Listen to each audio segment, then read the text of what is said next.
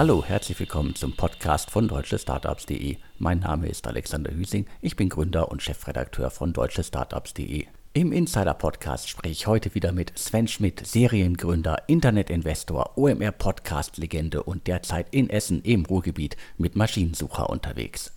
Bevor es losgeht, habe ich aber noch eine kurze Mitteilung für euch. Die heutige Ausgabe wird präsentiert von GP Bullhound. Auch in der aktuell schwierigen Marktphase können gute Firmen, gute Unternehmen, gute Startups weiterhin größere Finanzierungsrunden und gute Exits an Private Equity Investoren und strategische Käufer realisieren. Jedoch ist es natürlich jetzt besonders wichtig, erstklassig vorbereitet und dadurch mit sehr guten Materialien und Equity Stories wirklich alle potenziellen Käufer und Investoren anzusprechen und in den Prozess mit einzubeziehen.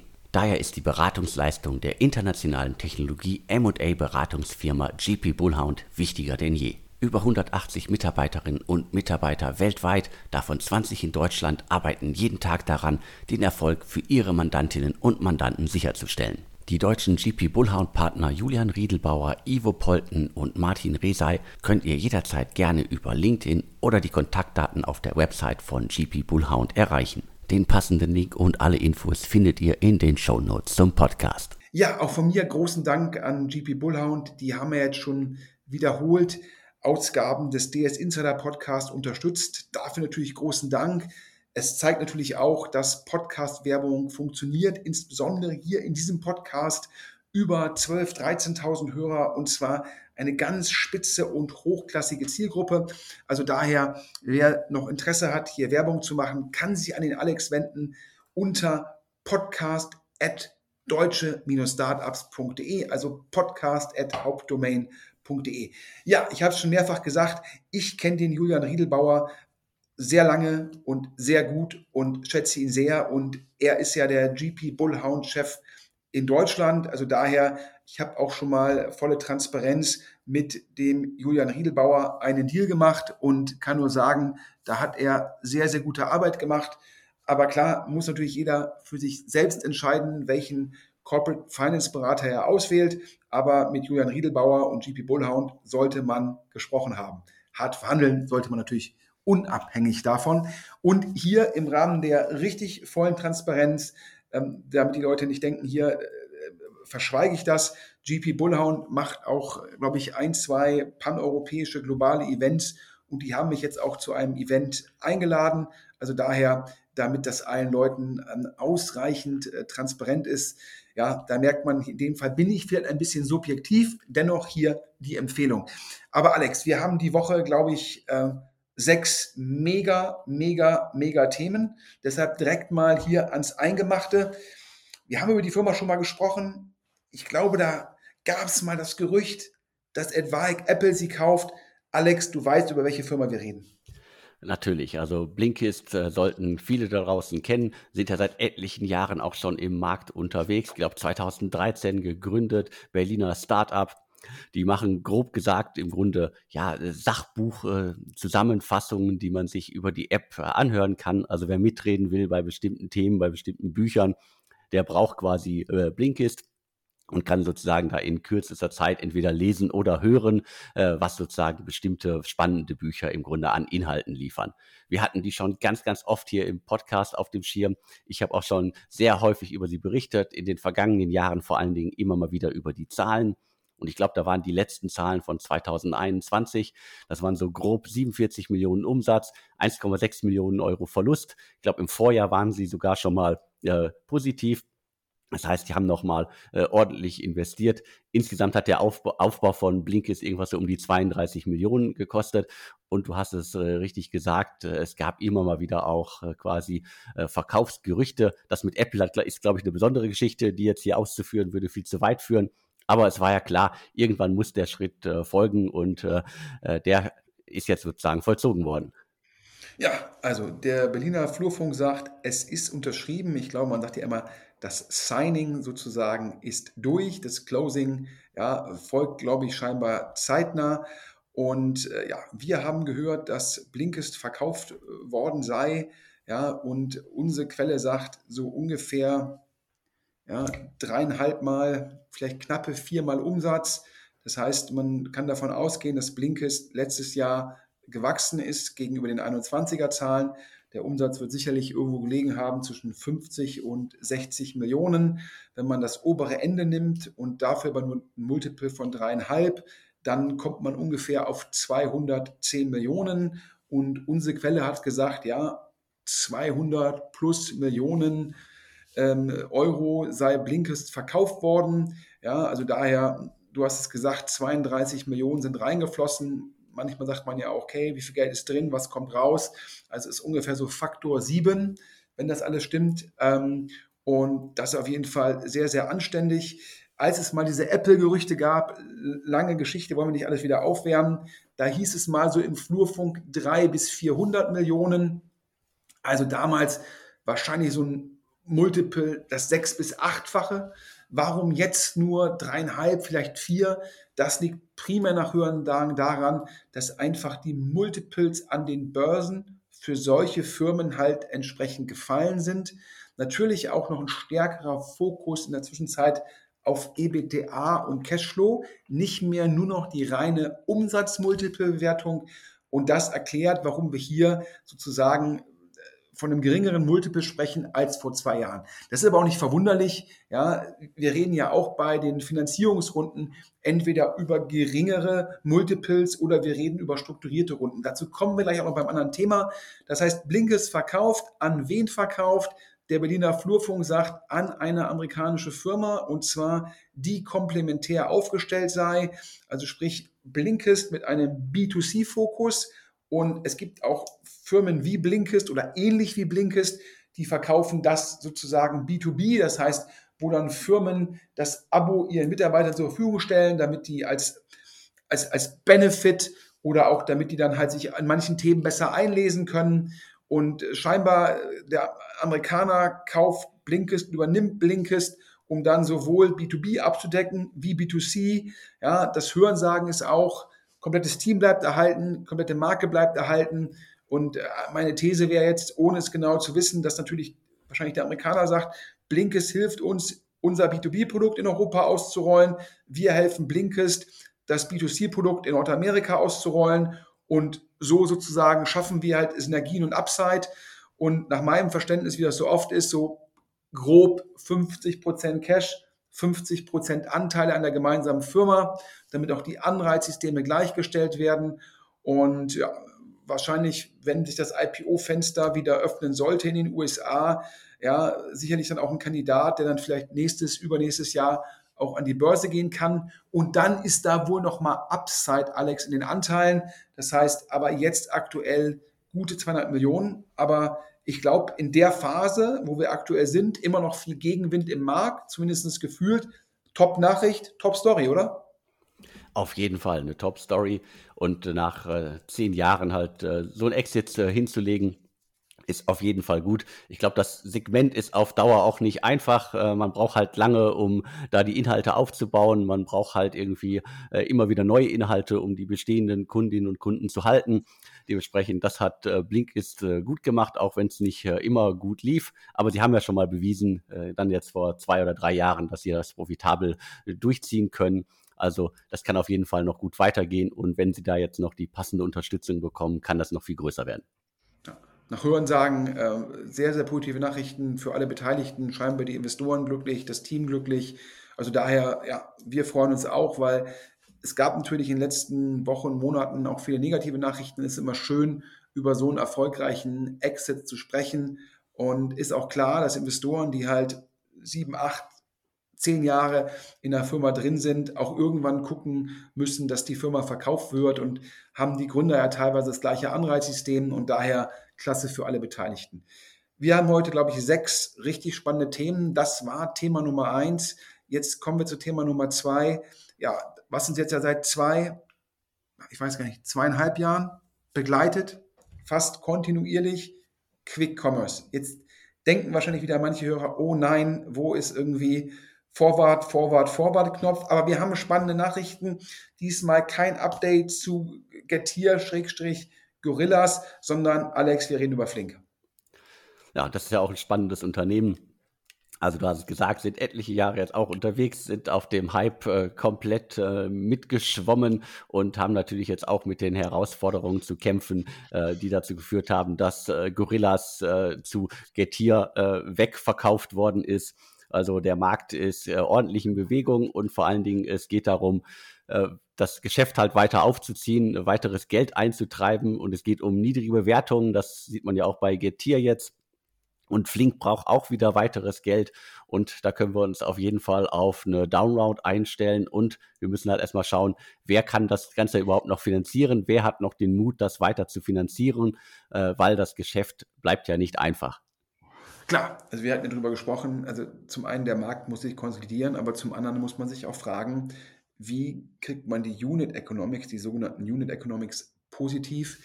Und natürlich kann man sich aus, aus Städten zurückziehen, man kann die Anzahl der Läger verkleinern, aber, aber das löst natürlich das eigentliche Problem nicht. Ja? Das Problem ist weiterhin, klar, ich kann sagen, ich mache das irgendwie in München-Schwabing, ich mache das in Berlin-Mitte und vielleicht noch in ein, zwei Stadtteilen von Hamburg, aber dann habe ich natürlich nicht die Skaleneffekte, dann bin ich ein Nischenanbieter.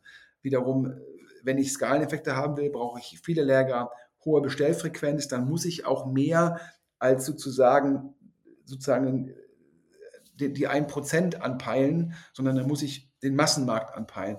Und das macht es schon sehr schwierig. Ähm, ich habe ja hier öfters im Podcast schon mal erläutert, warum ich das sehr skeptisch sehe. Ähm, deshalb will ich mich da auch gar nicht, gar nicht wiederholen. Ähm, ja, wir können hier ein Update zu Flink geben. Alex, heute Morgen, glaube ich, jetzt unabhängig von unserer Berichterstattung, gab es auch ein Update im Manager-Magazin. Genau, das Manager-Magazin hat sich nochmal flink vorgenommen und hat vor allen Dingen über die massiven, äh, den massiven Personalabbau berichtet. Da heißt es jetzt halt, die haben still und leise und das haben sie ja wirklich sehr, sehr gut gemacht. Und das war ja auch schon mehrmals auch Thema.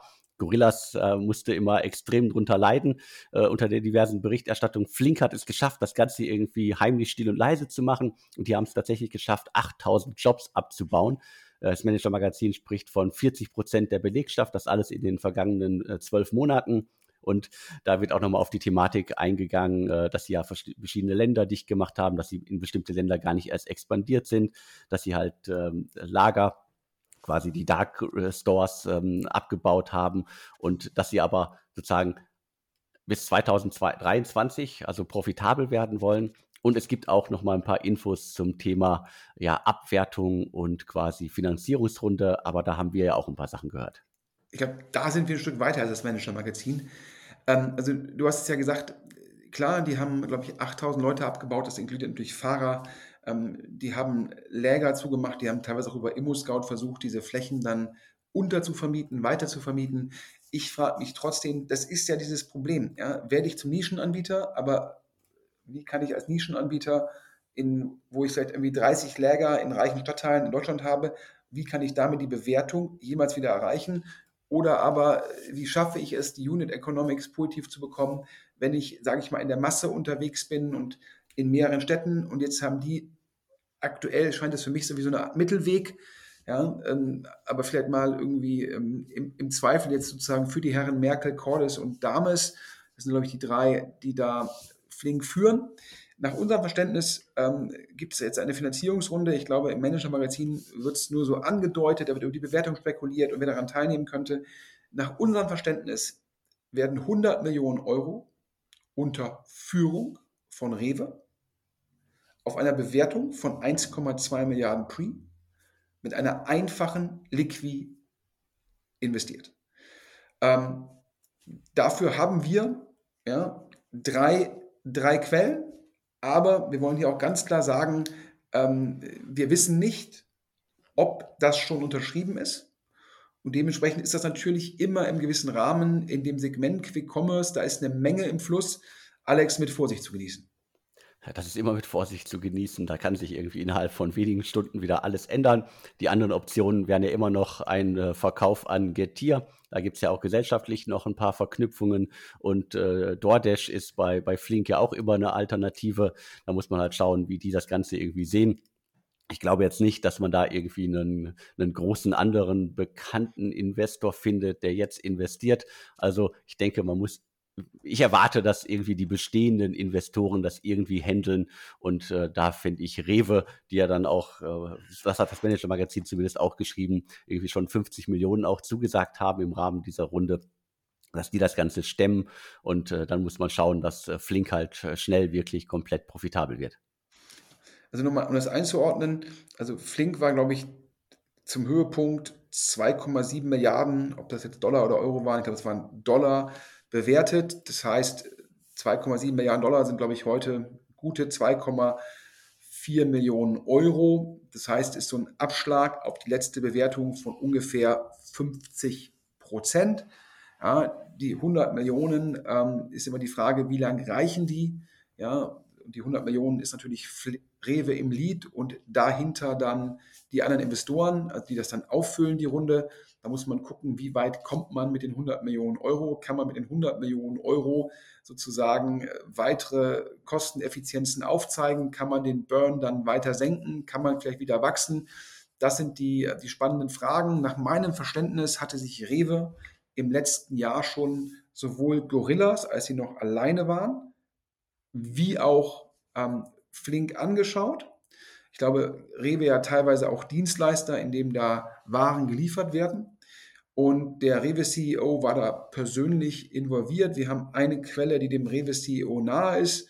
Die Quelle hat uns berichtet, dass ähm, Rewe das Modell spannend finden würde. Man hätte die Bewertung in der Vergangenheit, also die, die 2,73 Milliarden Wertung, als für zu hoch empfunden. Man hätte den Burn als für zu hoch empfunden. Man hätte immer schon im Hause Rewe eine Präferenz für Flink gehabt, auf Basis sozusagen der Gründer, Schrägstrich CEOs. Ich glaube natürlich auch äh, ein Herr Merkel, ehemaliger Bain-Partner, ähm, ein Herr Cordes, vielleicht im Auftreten dann auch dem Rewe-CEO näher als, ja, ich sag mal, Kahn Sümer, äh, sicherlich sehr, sehr charismatisch, aber natürlich auch mit einer gewissen Varianz ausgestattet. Und daher war wohl die Präferenz vom Rewe CEO immer in Richtung Flink. Und jetzt scheint er halt zu sagen, die Bewertung, zu der kann man das riskieren. Meine dritte Quelle, ich habe eine Quelle, von der ich initial wusste, wie dieser Deal aussieht, dann, die, dann diese Rewe CEO-nahe Quelle und eine dritte Quelle, die davon auch gehört hat, hat mir gesagt, ihn würden zwei Sachen verwundern. Zum einen gut für Flink, gut für die bisherigen Flink-Investoren, aber warum nur einfache Liquid? Ja, wir reden ja gleich über einen anderen Fall, wo es eine drei- bis vierfache Liquid gibt. Und der hat gesagt, eigentlich setzt man aktuell nochmal eine härtere Liquid durch. Und das Zweite, was er gesagt hat, gesagt, für ihn sei es mal spannend, wenn Rewe jetzt 50 plus Millionen investiert, ob Rewe dann sozusagen, ja, nach dem Motto, dann hat man den kleinen Finger gereicht. Und wenn man dann, wenn dann Flink in einem halben Jahr vielleicht 200 Millionen braucht für weiteres Wachstum, ist dann Rewe jetzt sozusagen schon in Anführungsstrichen an den Deal festgebunden. Ja? Und das waren so die beiden Sachen, die die dritte Quelle hat äh, zu bedenken gegeben. Ja, und das ist, glaube ich, so ein bisschen die Gesamtschau. Ähm, aber ähm, bleibt spannend in dem Segment, Alex. Definitiv. Also da sind wir noch nicht durch mit. Äh, das wird uns noch äh, den Rest des Jahres wahrscheinlich begleiten. Aber auch äh, je nachdem, was passiert, siehe auch Gorillas das Thema ist ja weiter irgendwie spannend und äh, wird weiter irgendwie auch, glaube ich, massiv für Schlagzeilen sorgen. Ja, ähm, auch wenn ich, was einen jetzt nicht verwundert, wenn man sieht, die Anzahl der Fahrer, die abnimmt, ja nicht nur bei Flink, sondern auch, glaube ich, bei in der Summe, auch bei, wenn man es gesamthaft betrachtet, bei Gorillas und Getir. Man sieht sie halt auch weniger auf den Straßen aktuell. Mal, mal gucken, ob sich dieser Trend ähm, nochmal dreht. Kommen wir zum nächsten Thema. Ein Thema, was man demnächst, glaube ich, auf den Straßen von Paris ähm, weniger sehen wird. Ähm, und äh, dementsprechend, äh, wir reden auch über eine Firma, über die wir hier schon öfter mal gesprochen haben, Alex, die du auch sehr gut kennst. Wir reden hier, was sieht man auf der Straße? Neben Gorillas und Flinkfahrern sieht man Scooter und da heißt sozusagen eine der Marken Tier und die Firma heißt, glaube ich, Tier Mobility. Und Alex, jetzt kurz zu dir. T-Mobility ist auf jeden Fall eins der Hype-Startups der vergangenen Jahre. Der E-Scooter-Hype hat uns ja auch schon äh, lange jetzt begleitet, aber auch so ein bisschen der Niedergang. Und zuletzt gab es rund um T-Mobility ja eigentlich immer äh, schlechte Nachrichten. Ich weiß gar nicht, also mindestens äh, vier Entlassungswellen. Ähm, diverse Sachen, die eingestellt worden sind. Jetzt glaube glaub ich auch noch Hinweise, dass sie sich komplett aus Wien zurückziehen. Das heißt, das ganze Thema wird äh, kleiner. Es war von Anfang an immer ein bisschen schwierig. Klar, irgendwie in großen Städten wie in Berlin, da ist das vielleicht ein Touristenthema, aber ich stolpere auch auf äh, äh meinen Wegen durch äh, Berlin-Wedding immer wieder durch, über äh, E-Scooter von Tier und von anderen Anbietern. Das heißt, äh, in Paris verschwinden sie bald von den Straßen, in Berlin äh, sollen sie auf jeden Fall bleiben. Da gibt es bisher keine Bestrebungen, dass sie verschwinden. Aber das Geschäft äh, wird nicht einfacher und das zeigen ja auch die Zahlen von T-Mobility und das zeigt so ein bisschen der leichte Niedergang dieses Hype-Themas. Ja, ich habe mehrere Punkte. Also du hast es angesprochen. Es hieß ja immer, damit retten wir die Umwelt, damit machen wir, verbessern wir die Mobilität in Städten. Aber man hat jetzt festgestellt, dass diese Scooter, Roller, äh, wie auch immer, auch negative Effekte haben. Äh, zum einen äh, hier, ich wohne ja in Düsseldorf oder das gleiche auch für, für Köln, da sind noch viele dieser im Rhein gelandet. Ähm, des Weiteren werden die auch teilweise sehr unglücklich abgestellt. Dann gab es ja auch schon Probleme, wenn die auf Bürgersteigen genutzt worden sind und dann ja teilweise negativ für alte Leute. Ich glaube, was man generell feststellen muss, dass viele solche Dinge auch ungewollte Konsequenzen haben. Und immer, wenn Sachen kurzzeitig gemietet werden, statt Eigentum, dann wird mit den Dingen nicht so gut umgegangen. Ja, das, das eigene Fahrrad äh, wirft man wahrscheinlich nicht mal eben von der Brücke. Ähm, scheinbar, ich finde das sehr, sehr schade und sehr, sehr traurig und dass dann irgendwelche E-Scooter im Rhein landen. Aber das sind halt die negativen Effekte und das hat auch dazu geführt, ähm, dass in Paris gesagt worden ist, ähm, nachdem es ja in Paris eine Zulassung gab, da gab es Lizenzen für nur einige wenige Anbieter, dass es jetzt im Rahmen einer Volksabstimmung ähm, ein klares Ergebnis gab, auch wenn da wenig daran teilgenommen haben, ein klares Ergebnis. Und ja, das ähm, zeigt dir halt, dass da der, der, der angenommene Rückenwind hat sich da in Gegenwind verkehrt. Plus Bird, sozusagen das Vorbild, hat ja einen Spec-Börsengang gemacht, hat eine sehr, sehr geringe Market Cap. Das macht das Fundraising für alle privaten Firmen sehr schwierig, wenn es wenn die halt, wenn Investoren sehen, wie solche Themen an den, Öffn an den Börsen, also öffentlich bewertet werden, dann machen sie natürlich eine Ableitung, was heißt das für die privaten Firmen. Das ist Thema Nummer zwei, also A, regulatorischer Gegenwind, B, ähm, der, der Börsengang von, von Bird, beziehungsweise die Marktkapitalisierung von Bird. Und das dritte ist noch hinzugekommen, dass viele Investoren mir sagen, ja, das ist ja ein reines Verleihgeschäft und kein Tech-Geschäft. Und ähm, sagen dann, die, die, diese Firmen dürften nicht in San Francisco sitzen oder in Berlin oder in London, sondern die müssten sitzen in Birmingham, äh, Braunschweig und ähm, ja, wo auch immer in den USA, in irgendeinem Flyover State, weil nur da kann man so ein Leihgeschäft, das ist ein Low-Margin-Business, da muss man jeden Cent umdrehen. Und äh, ja, die haben Kostenstrukturen wie Deep Tech-Firmen mit Top-Entwicklern an Top-Locations und das lasse sich mit so einem Low-Margin-Leihgeschäft nicht gegenfinanzieren. Das heißt, diese Firmen hätten eine falsche Kostenstruktur, eine falsche Kosten-DNA. Und das führt jetzt zu Schwierigkeiten. Die Schwierigkeiten sind, da muss man ehrlich sein, jetzt unabhängig davon, ob da Tier Mobility draufsteht oder eine andere Firma. Im Fall von Tier Mobility können wir jetzt hier exklusiv verkünden, letzte Woche äh, Finanzierungsrunde beim Notar gewesen. Bridge ja, von Bestandsinvestoren, de facto eine Notrunde, 30 Millionen Euro. Und wir haben von einem Beteiligten gehört, eine Liqui, das drei- bis vierfache. Das heißt, wenn diese Firma verkauft wird, dann gehen die ersten 90 bis 120 Millionen an die Investoren, die jetzt die Bridge finanziert haben. Das heißt also, ist, man, muss man so hart sagen, ist eine Art Notfinanzierung oder der Anglizismus wäre Pay-to-Play ja, mit so einer hohen Liqui zwingt man halt die Bestandsinvestoren mitzumachen. Auch hier war Mubadala investiert. Dann hieß es zuerst, die würden noch mal eine richtige Runde anführen. Dann hieß es, sie sind nicht mehr dabei. Jetzt heißt es, Mubadala auch im Rahmen dieser Notfinanzierung dabei, damit dann alle sozusagen was reintun. Wir haben gehört, Tier Mobility soll verkauft werden. Auch das ist nicht überraschend. Investoren, die jetzt das Geld reintun mit drei, viermal Liqui. Die wollen natürlich dann auch gucken, äh, dass sie eine Rendite haben und die sagen halt, die Rendite ist am höchsten, wenn wir es jetzt schaffen, die Firma für, sagen wir mal, 120 Millionen zu verkaufen. Ich glaube, die generelle These im Markt ist es, dass eine Konsolidierung gut tut, ja, dann gibt es halt statt fünf Marken auf der Straße nur noch zwei. Dann gibt es Skaleneffekte, dann muss man die, kann man die Marketingkosten reduzieren und dann kann man das Ganze wahrscheinlich profitabel betreiben. Und das scheint dann auch der sozusagen die Logik hinter dem Verkauf zu sein, jemanden zu finden, der aktiv den Markt konsolidieren will. Und da würde dann T-Mobility drin aufgehen. Und die Investoren, die jetzt diese Bridge gemacht haben, sind dann im Endeffekt, verdienen dann damit Geld. Das sozusagen scheint der Fall zu sein bei T-Mobility. Also auch da sehen wir, jetzt indem wir die Konsolidierung im Quick Commerce ja schon mit Gorillas und Getir gesehen haben, teilweise ja auch mit Insolvenzen oder mit Restrukturierungen wie bei Go Tiger, sehen wir das Ähnliche jetzt, Alex, auch im Bereich der Scooter. Ja, darauf haben ja im Grunde alle gewartet. Also die, wobei die Konsolidierung ja da schon im Grunde in den vergangenen Jahren ja auch stattgefunden hat. Also da sind ja schon etliche Anbieter, kleinere Anbieter verschwunden.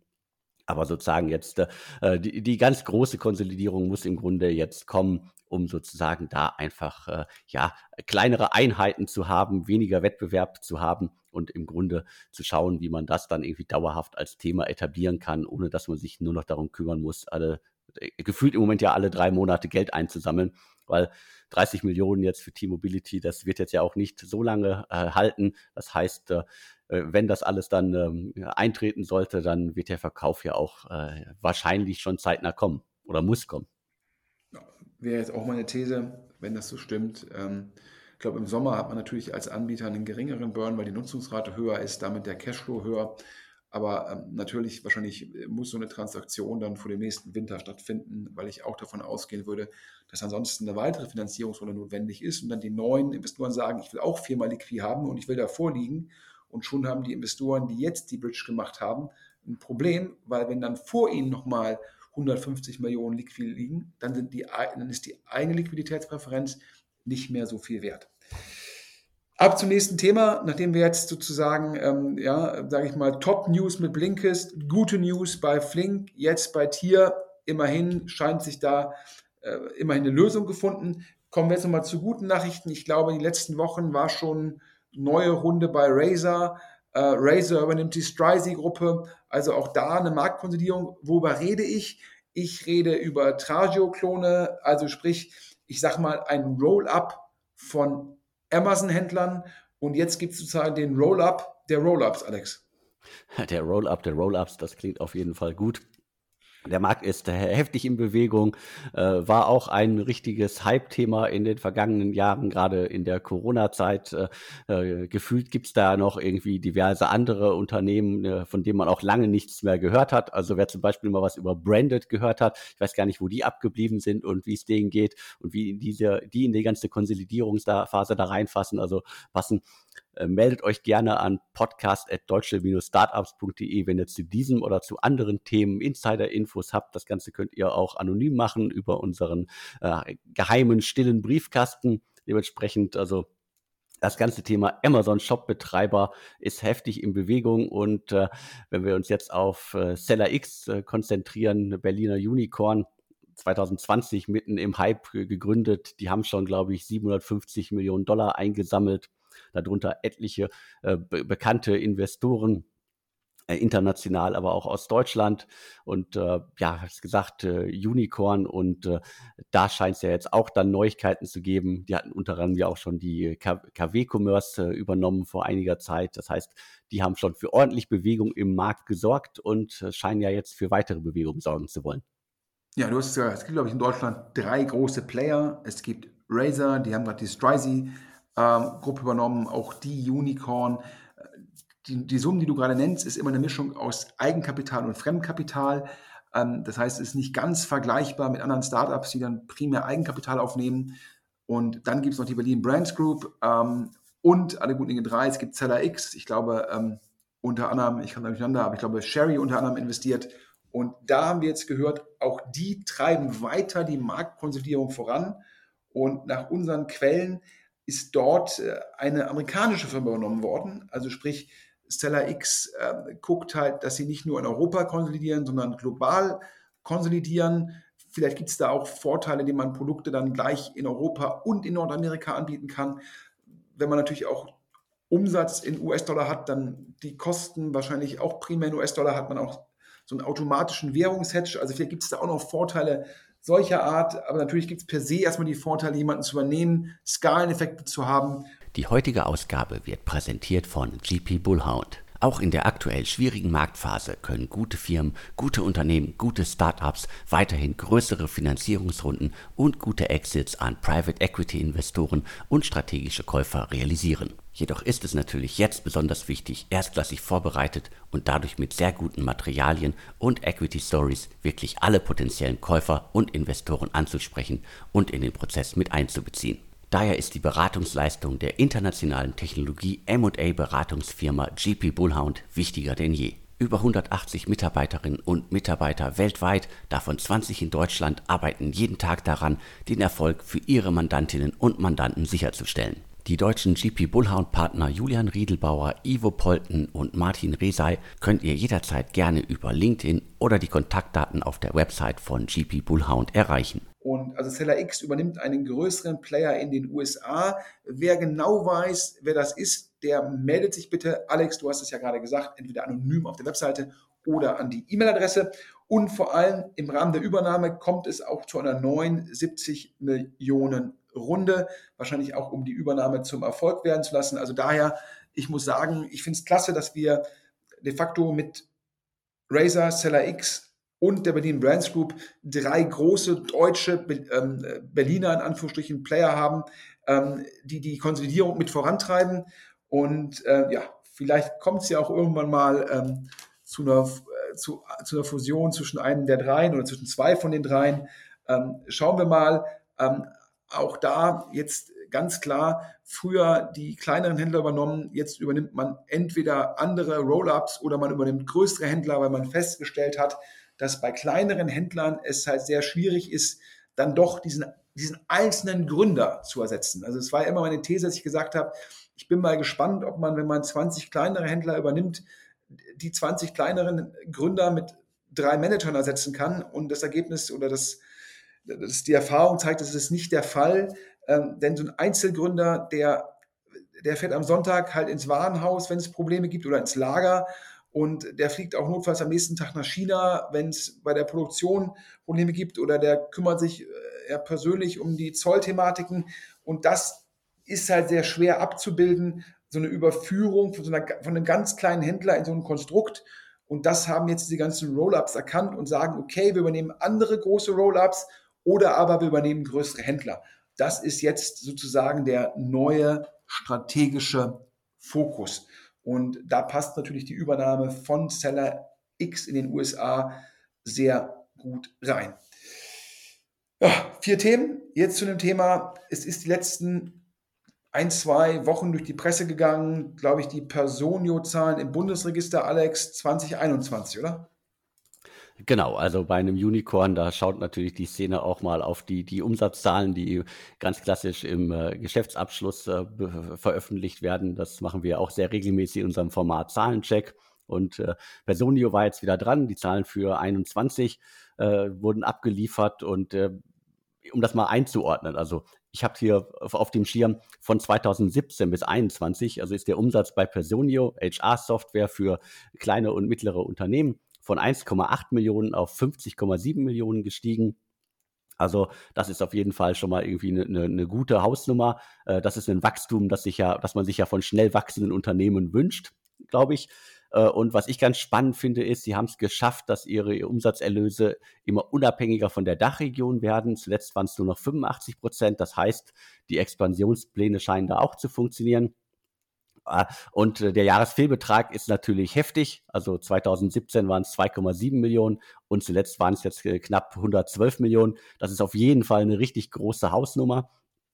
Das äh, schaffen äh, zum Glück ja nur wenige Startups, aber äh, bei Personio muss man ja sagen, äh, in Anführungsstrichen, die können sich das leisten. Die haben ja auch schon 700 Millionen US-Dollar eingesammelt und äh, insgesamt glaube ich bisher so 171 Millionen Euro davon quasi in Anführungsstrichen ausgegeben, verbrannt.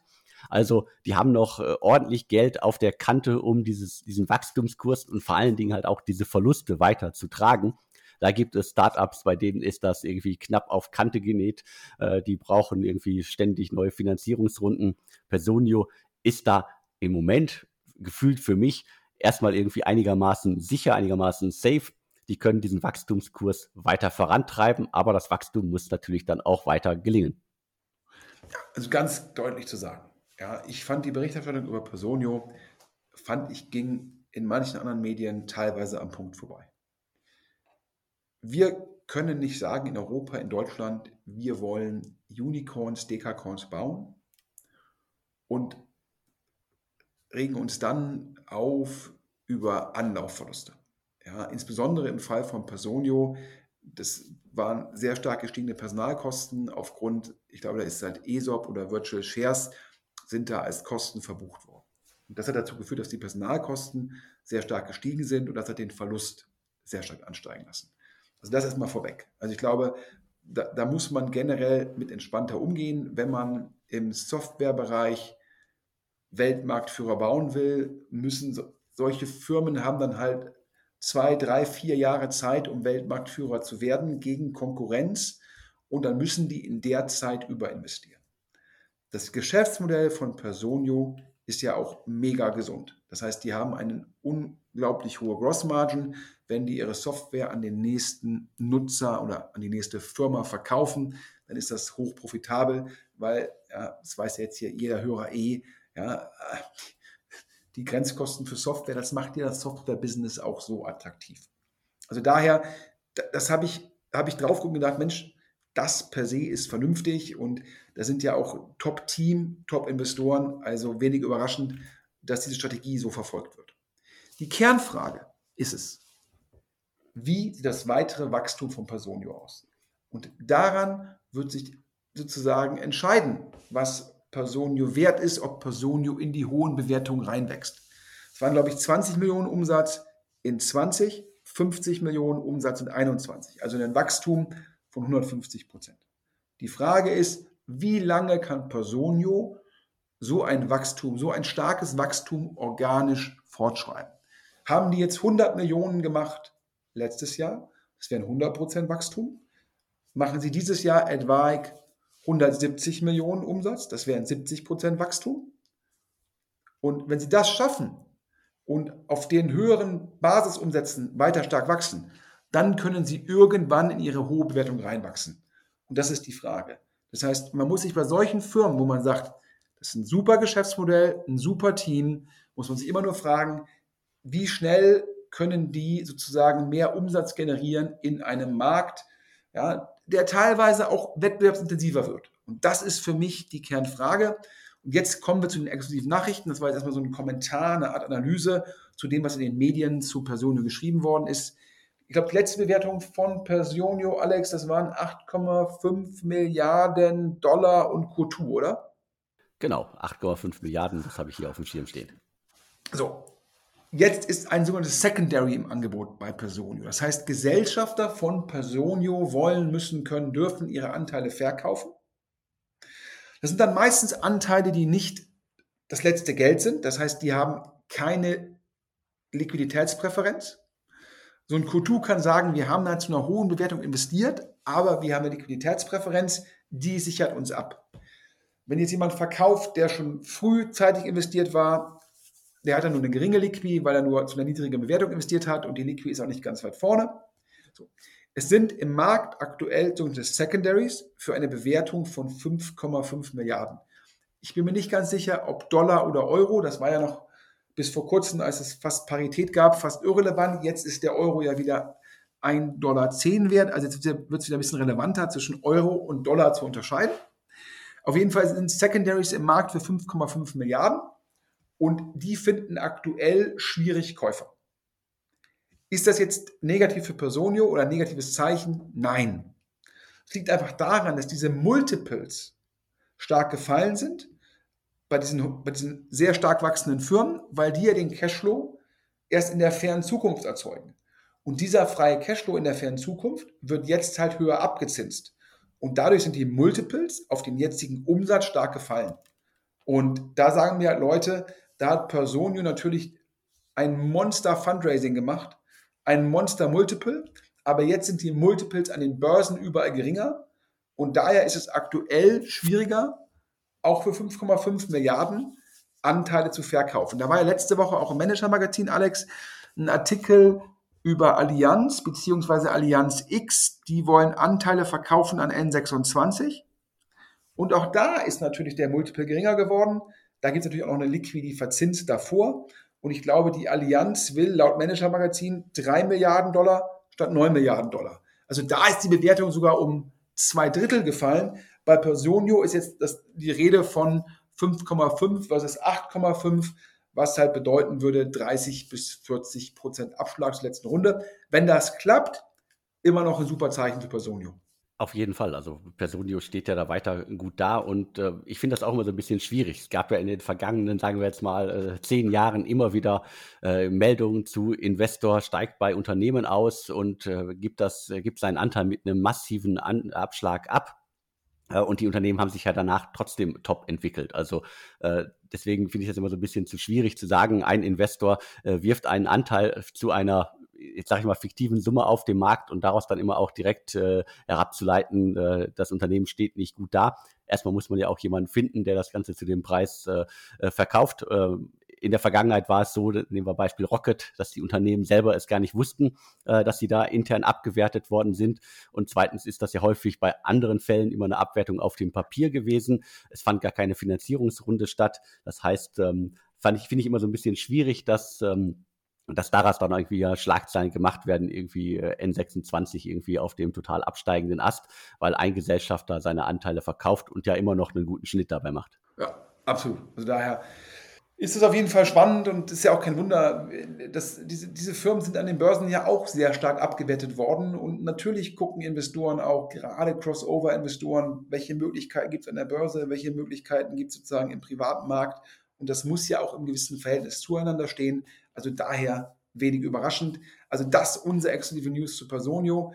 Und dann ähm, ja, kommen wir zu dieser SAP und Aleph Alpha Geschichte. Aleph Alpha, ein europäischer, deutscher OpenAI ChatGPT Konkurrent. Ich hatte da, ich bin ja dir, ich bin ja dir fremdgegangen, Alex, und habe einen OMR Podcast gemacht im Vorfeld des OMR Festivals mit Philipp Westermeier und hatte da exklusiv verkündet, gerüchteweise, dass SAP einen Einstieg bei Aleph Alpha prüfe, 100 Millionen Runde auf 400 Millionen Pre, dann wäre Aleph Alpha danach ein halbes Unicorn. Das hatte ich ja vermeldet, da hatten wir ein, zwei gute äh, Cap-Table-nahe Quellen. Das ist dann eigentlich ja, gar nicht so weit aufgegriffen worden. Dann hat die FAZ verkündet, ja, das sei irgendwie beschlossene Sache. Dann hat, glaube ich, die Gründerszene äh, sozusagen sich auf die FAZ bezogen. Ähm, und ähm, ja, nun waren wir die Ersten, äh, oder im OMR-Podcast, die das sozusagen verkünden konnten, das Gerücht. Wir haben es noch als Gerücht betitelt, weil wir wussten, es ist noch nicht entschieden und wollten da sozusagen nicht sagen, dass es so sein wird. Und wir können jetzt verkünden, dass wir aus SAP-nahen Kreisen erfahren haben, Alex, dass SAP wahrscheinlich nicht investiert. Okay, dann äh, war das ein, äh, ein gutes äh, Planspiel. Ich, hätte, ich habe das gedanklich nachvollziehen können, warum SAP das äh, eventuell machen wollte. Aber ich kann genauso nachvollziehen, äh, was alles dagegen spricht, weil eigentlich ist das äh, für so eine ja, SAP-Übernahme, die es ja dann fast schon ist, irgendwie auch viel zu früh für Aleph Alpha. Ich glaube, die können alleine noch ähm, mehr bewegen und die haben ja schon mit Early Bird, Lakestar und so weiter irgendwie ein paar spannende Investoren äh, drin, haben zuletzt ja auch knapp 30 Millionen Euro eingesammelt. Das heißt, äh, die sind gut unterwegs und ich kann mir gut vorstellen, dass die auch äh, ohne SAP-Gelder äh, weiterhin gut im Markt bestehen können und in einer eventuellen weiteren Runde bei dem Hype-Thema um KI-Systeme auch gut bestehen können. Ja, ich glaube, die Logik war schon ganz klar. Jeder Softwareanbieter muss sich Gedanken machen, welche Schritte, welche Prozesse kann man über AI noch besser für dann wiederum die Kunden abbilden. Und dann ist immer die Frage, kann ich die AI-Kompetenz selbst aufbauen oder mache ich halt Zukäufe? Ähm, für SAP sicherlich ein Zukauf ein Thema. Und das war die Logik. Und ich habe ja auch berichtet, SAP prüft das. Und ähm, jetzt halt diese News, die ich äh, am Wochenende gehört habe.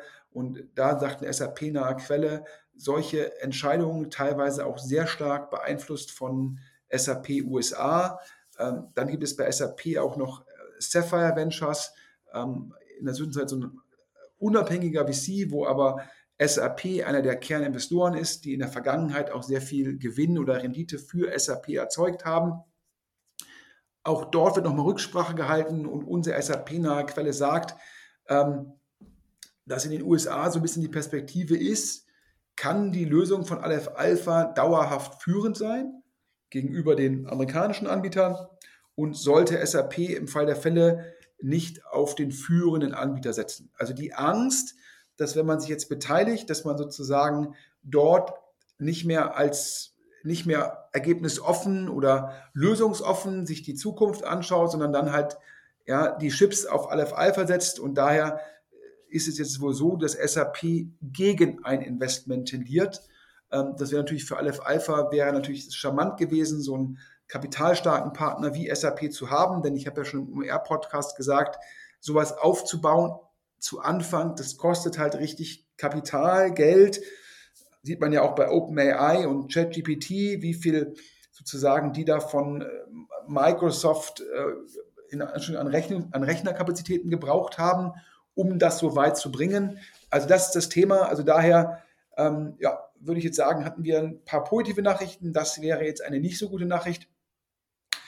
Enden vielleicht noch mit einem privaten Kommentar, den ich mir nicht verkneifen kann. Alex, hast du es eigentlich mitbekommen mit dem Kollegen da von Finn, diesem, sage ich mal, Möglichkeiten, Autos zu mieten und dem Gründer und der Weihnachtsfeier? Genau, natürlich habe ich das mitbekommen. Also das ist ja als, ähm, man, man darf das ja auch als offenes Geheimnis jetzt äh, wirklich auch bezeichnen. Äh, mir war das auch bekannt, äh, dass es da bestimmte Dinge gab, dass da bestimmte Sachen vorgefallen sind. Es war aber halt auch bisher so, ja, es gab irgendwie äh, einige anonyme Quellen. Es gab sozusagen ja auch, äh, die, die, Vorwürfe waren ja auch massiv und die Vorwürfe waren ja auch äh, so massiv äh, intern, äh, dass ähm, besagter Gründer ja auch aus, aus der öffentlichen Wahrnehmung verschwunden ist. Ähm, es gab ja so einen Switch im Grunde zwischen äh, nach dem Motto, er war erst das Aushängeschild, dann wurde sozusagen sein Mitgründer nach außen hin das Aushängeschild, alles mit dem Hintergrund, was da halt vorgefallen ist und Jetzt hat er endlich sozusagen da auch sein Schweigen gebrochen und das Ganze ja äh, öffentlich gemacht und vor allen Dingen öffentlich zugegeben, dass er das alles gemacht hat. Also es geht um knallharte sexuelle Belästigung in mehreren Fällen. Und äh, das ist halt so ein bisschen das Bild der Start-up-Szene, das man halt eigentlich nicht mehr haben möchte. Ja, und was ich mal ganz klar sagen muss, und es tut mir leid, Alex, wenn es jetzt einen ehemaligen Gesellschafter von dir trifft. H4 Capital, die waren mal in deutsche Startups investiert, die sind ja in FinAuto investiert. Ähm, dir ja auch bekannt, nehme ich an. Genau, klar. Die veröffentlichen auf LinkedIn und über Newsletter sowas wie, ja, da, wir haben jetzt einen VP für ESG, ähm, wir machen irgendwie einen Dinner für ähm, Frauen im Tech-Segment, ähm, wir machen im Endeffekt einen Booklet zu Diversity and Inclusion also die predigen auf LinkedIn, die predigen in ihrem Newsletter Werte, die sie selbst nicht leben. Zu dem Zeitpunkt, als das passiert ist, Weihnachtsfeier 21, wo der CEO und Gründer, wenn ich es richtig sehe, neun Frauen, neun Mitarbeiterinnen sexuell belästigt hat. Ähm, und zwar, wenn ich es richtig sehe, zwangsgeküsst hat, angefasst hat, ohne Einwilligung. Da lebt HV Capital solche Werte, predigt solche Werte auf LinkedIn. Und dieser Gründer und nach meinem Verständnis auch noch der HV Capital Partner, der die Entscheidung getroffen hat, diesen Gründer weiter CEO zu lassen, sein zu lassen, ähm, ist weiter im Amt. Und da habe ich mein Problem. Und das, ich habe mein, überhaupt kein Problem, wenn ein Investor sagt, mir geht es um eins, das Geld für meine LPs, meine Investoren zu, zu vervielfachen. Okay, dann ist er zumindest authentisch, ehrlich und sagt, was ein Anreizsystem ist. Denn an alle Hörer, das ist das Anreizsystem von VCs. Und immer, wenn dann ein Gründer sich nicht gut verhält, solange der Gründer erfolgreich ist, wird entweder weggeguckt oder es wird versucht, sozusagen Schwamm drüber oder so eine PR-fähige Lösung zu finden. Und nichts anderes ist hier bei Finn Auto passiert. Ja, sehr erfolgreiche Firma, Serial Entrepreneur, wo man glaubt, der Erfolg der Firma hängt von dem Gründer ab. Wir brauchen den Gründer, damit die Firma weiter erfolgreich ist. Also müssen wir eine Lösung finden, dass der Gründer dabei bleibt, denn das sind wir unseren LPs schuldig. So. Aber parallel dann im Endeffekt sozusagen Wasser zu predigen, wie das H4 Capital auf LinkedIn in den Newslettern tut, aber Wein zu trinken, das ist für mich heuchlerisch, Alex. Tut mir leid, dass es jetzt einen Ex-Gesellschafter äh, trifft, den du ja auch gut kennst, den du ja auch gut schätzt, aber ich finde, das ist kein konsequentes Verhalten. Also einen Woman in Tech Dinner sponsoren und dann jemanden, der neun Mitarbeiterinnen auf einer Weihnachtsfeier sexuell belästigt hat.